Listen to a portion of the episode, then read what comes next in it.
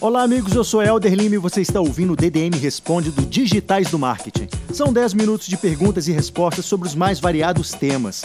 Esse é um programa que depende essencialmente da sua participação, então te convido a fazer o seguinte: clica no link abaixo desse post, envie sua dúvida sobre qualquer área do marketing digital que a gente vai responder nos próximos programas. Sem mais delongas, DDM Responde com Yuri Moreno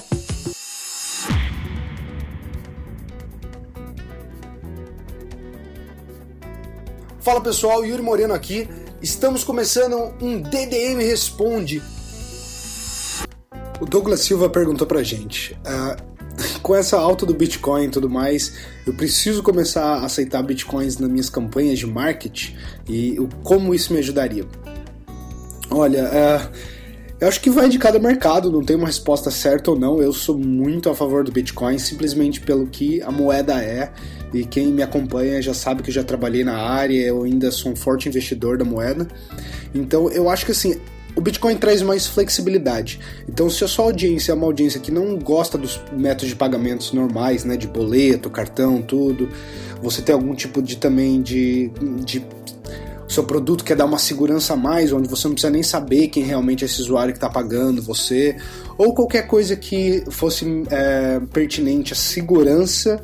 Uh, do, do, do sistema, Bitcoin é sim uma opção viável e bem interessante, porque tem muita gente hoje em dia que tem a moeda, tem muita gente que já sabe usar a moeda e tem muita gente que prefere pagar com a moeda por justamente não ter taxa. Você não vai ter taxa de 3% de receber em cartão nem nada, e a pessoa que está pagando também não vai ter nenhuma tributação em cima daquilo. Então é, é uma alternativa viável, eu só não diria que é necessária, porque tem muita gente que também ainda não conhece, não sabe como lidar. Então vai da sua audiência. Você você está no nicho super tecnológico, que o Bitcoin é uh, uma coisa já conhecida e utilizada, sim, recomendo, não vejo por que não. Agora, se você está no mainstream, num e-commerce, uma loja que a galera não está nem te pedindo isso, eu acho que eu não colocaria meus esforços nesse tipo de coisa por agora. Bárbara Rossi perguntou.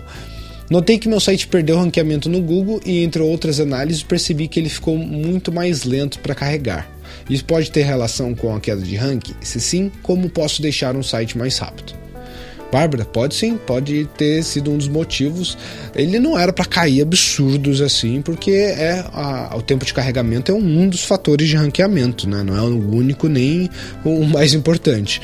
Agora, ele pode influenciar demais na, na usabilidade, na experiência do usuário, que pode fazer você perder ranking.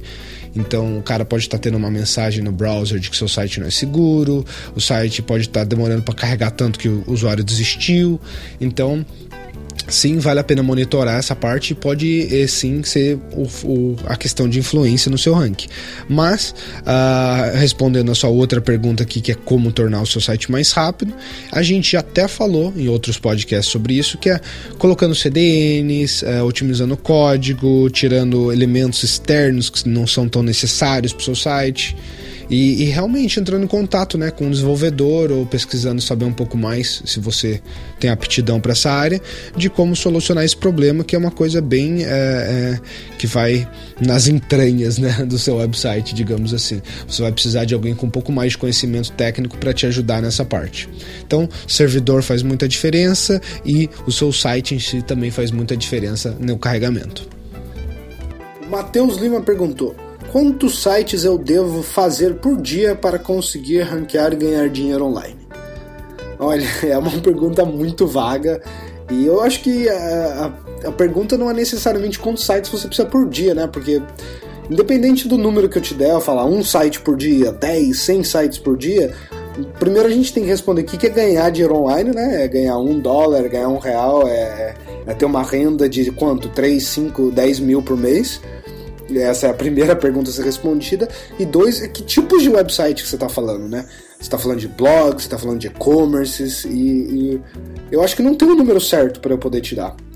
Eu acho que um site pode trazer a renda que você está querendo, se você investir tempo e esforço nele, um e-commerce, por exemplo, que vai tomar muito do seu tempo com, com inventário, com pesquisa de produto, com gestão de cliente.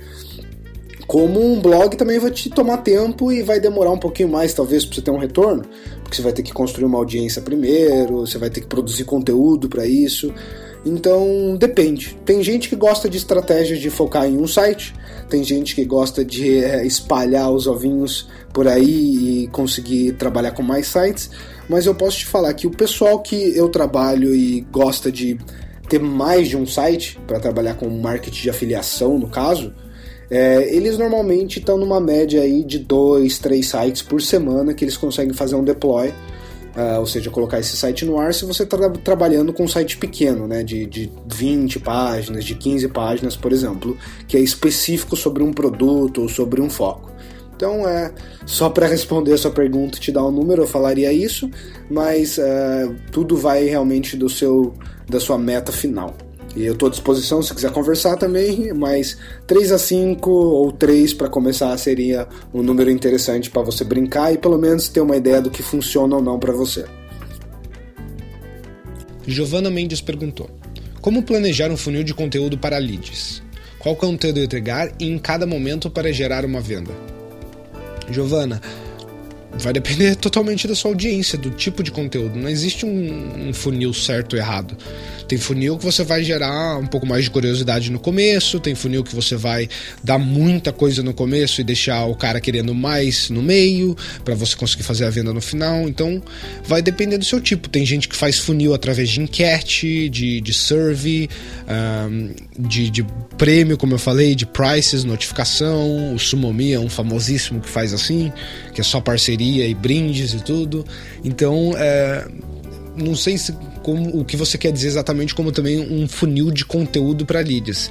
Eu imagino que todo funil vá ter algum tipo de conteúdo, né? Afinal, ele vai ter que ter um vídeo, ele vai ter que ter um, um artigo, um, uma escrita, um FAQ, qualquer coisa que seja para o lead, para esse lead se converter, né? Dar as informações para você, né? Esse, aliás, esse visitante virar um lead. Então, uh, todo funil vai ter um planejamento de conteúdo. Eu acho que você deveria focar exatamente no que funciona melhor para sua audiência e testar pelo menos duas ou três coisas. Eu gosto de começar com uma super simples, então eu faço um conteúdo normalmente de pre-sale, ridiculamente simples, com a venda já no final dele, porque daí eu já estou testando tudo em um. Se a audiência tem interesse pelo conteúdo, se ela tem interesse pelo produto e se ela está afim de comprar, tudo em um lugar só. E depois que isso funciona, aí eu vou vou ser é, tirando em partes né, esse conteúdo e colocando ele em páginas separadas. Na primeira eu vou falar sobre o interesse, na segunda eu vou falar sobre a solução, na terceira eu vou vender o produto. Esse é um funil, por exemplo, já de três páginas, não só de um, que nem eu fiz a landing page no começo. Mas eu gosto de começar simples e deixando complexo no fim.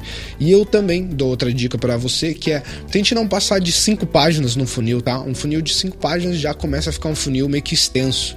Então, é claro que alguns produtos mais complexos vão requerer isso, não é nenhuma regra, mas o que eu quero dizer é que com a maioria dos produtos que eu já trabalhei, que eu vejo a maioria do mercado trabalhando, um funil de 3, 4 páginas já é mais do que suficiente. Se você está passando de 5, talvez você esteja overcomplicated, né? Deixando muito complicado porque realmente é. Eu espero que eu possa ter te ajudado aí. Se precisar de mais guidance também, manda um e-mail que a gente dá um toque e a gente dá uma olhada nesse funil juntos. O Leonor Moreira quer saber: eu sempre vejo o pessoal falando sobre ter um business manager para gerenciar meus anúncios no Facebook. Por que exatamente preciso dele?